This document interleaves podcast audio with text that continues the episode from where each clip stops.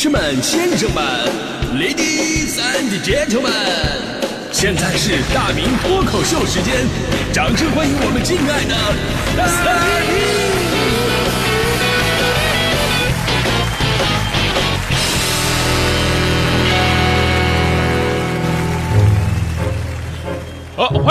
到今天的大明脱口秀，我是大明啊。今天呢，说你喝的最难受的一顿酒。其实酒的话题呢，咱们以前说过很多，包括酒桌文化什么的。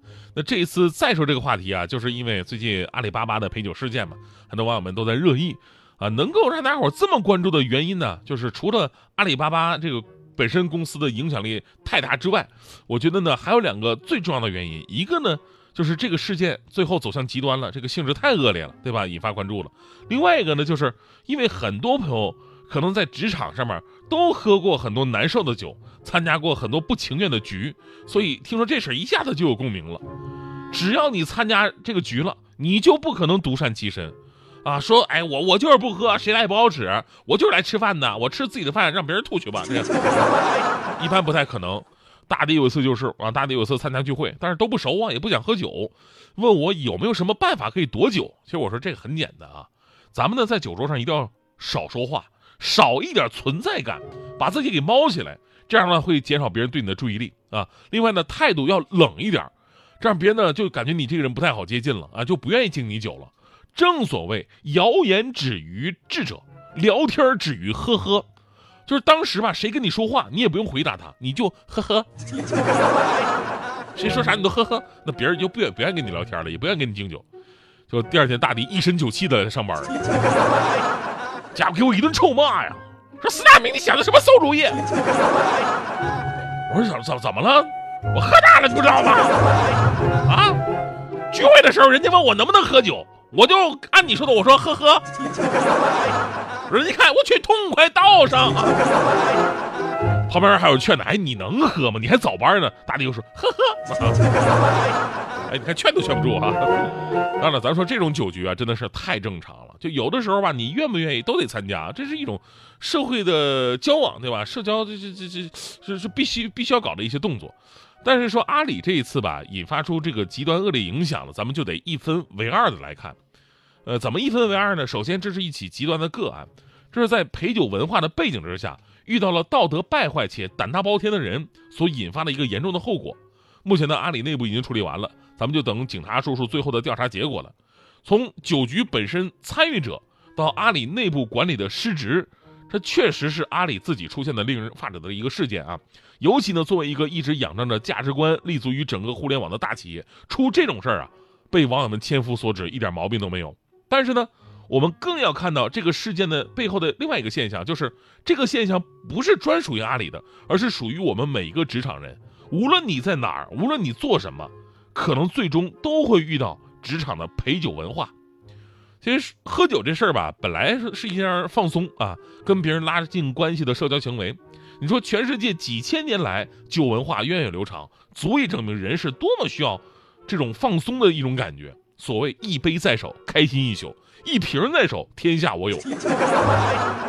但是呢，陪人喝酒，包括这个陪领导啊、陪客户啊，带着这种功利心理去喝酒，尤其是被动的被叫过去当工具人的喝酒，就是最难受的喝酒方式。我不知道朋友们有没有当过酒桌上的工具人啊？很多女生肯定说自己当过，包括这次阿里事件，说白了，那女生过去呢，也就是当个工具人。这顿酒啊，跟他本身没有什么必然联系，但还是被叫过去了。当然，我们不是说这个叫女生喝酒的目的都是那么猥琐的，这是个案，咱们还得相信世界的美好。他有的时候吧，就是为了女生多了，哎，这场面活跃一下。你知道为什么吗？因为有的男人呢，在吹牛的时候呢，如果有女生在场的话，时不时在旁边奉承两句，他们才会找到那种更高的成就感跟满足感。这一点真的是挺恶俗的。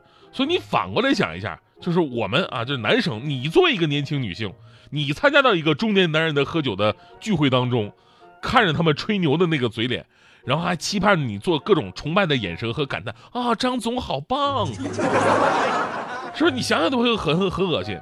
所以作为男人呢，我觉得咱们得有自知之明。我是从什么时候开始意识到这个问题的呢？就之前呢，有一次我到那个南方主持朋友孩子的婚礼，我当时还感叹呢，说以前都是主持朋友婚礼，现在都主持他们孩子的婚礼。哎呀，时间过得太快了。然后主持完事儿之后吧，我就跟几个朋友一起在那喝酒。婚礼现场啊，我们几个人喝到了快晚上十二点，那家伙一点不见外，在那喝。期间呢，他们就让一个一个那个年轻的伴娘来给我敬酒，啊，跟伴娘介绍啊，这个这个就是你们的大明叔叔啊。哎呀，当年的大明叔叔可火呀，人家现在在中央了啊。这个，我的话赶紧补一句，那什么中央台，中央台啊，不能不能差一个字，这俩概念的啊。这个啊，其实你以为啊，你在那帮年轻人那儿播撒了自己的光辉，然后你收获了自信。其实现在年轻人，人家根本就不在乎你，即便从他们嘴里说出的是啊，大明叔叔，我从小就听你的节目，但是当时我从这帮年轻半年的眼中，我读到的就是这句话：这帮中年男人好油腻啊，好恶心，赶紧敬完一杯，我们赶紧走吧。所以我觉得我的形象在那一夜彻底的毁了。所以呢，反观在职场当中的酒桌文化也是一样啊。咱们说酒桌呢，没有好没有坏，用好了顺风顺水，那用不好呢，就是给自己下绊。有多少领导平时给人威严而且睿智的良好印象，那酒桌上借着酒劲油腻起来吧，那才是真正的给自己败坏了很多形象。我年轻的时候当工具人那会儿呢，有一次跟一位德高望重的银行行长喝酒，那位银行行长喝多了，非要跟我拜把子。非要跟我拜把子，哎呀，这是都都要饭上插香那种的，那那，他都五十多岁了，我那会儿我还不到三十呢，我。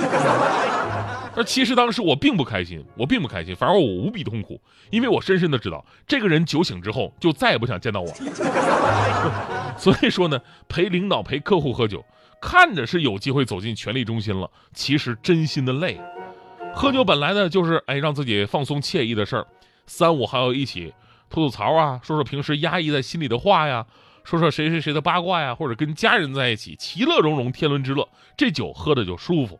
因为这里边吧没什么规矩，而在这种利益相关的酒桌之上，你要讲那些非常繁琐的礼仪，从进门第一秒就开始，哎，脑海里当中就是反复的思考，我得坐在哪儿，我得跟谁挨着，我一会儿要先敬谁，啊，而且呢不能比某人先敬。得等他敬完了我再敬，然后也不能比某人敬的晚。尤其当你还是个陪酒角色的时候吧，你就得忍受这个世界根本不公平的现实了，那就是有本事的谁敬酒都是小杯，没本事的敬谁酒都是大杯。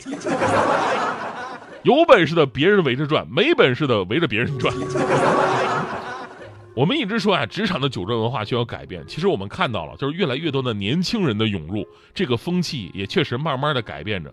从最开始人们的那种理所当然要努力的融入，到后来的表面奉承内心反感，如今已经有一些年轻人呢对这种被动式的喝酒啊，勇敢的说不了。而这一次的阿里事件呢，我相信会加速我们酒桌风气的建设。最后还是要说，喝酒没错啊，中国人联络感情、促进关系、洽谈合作也离不开酒桌。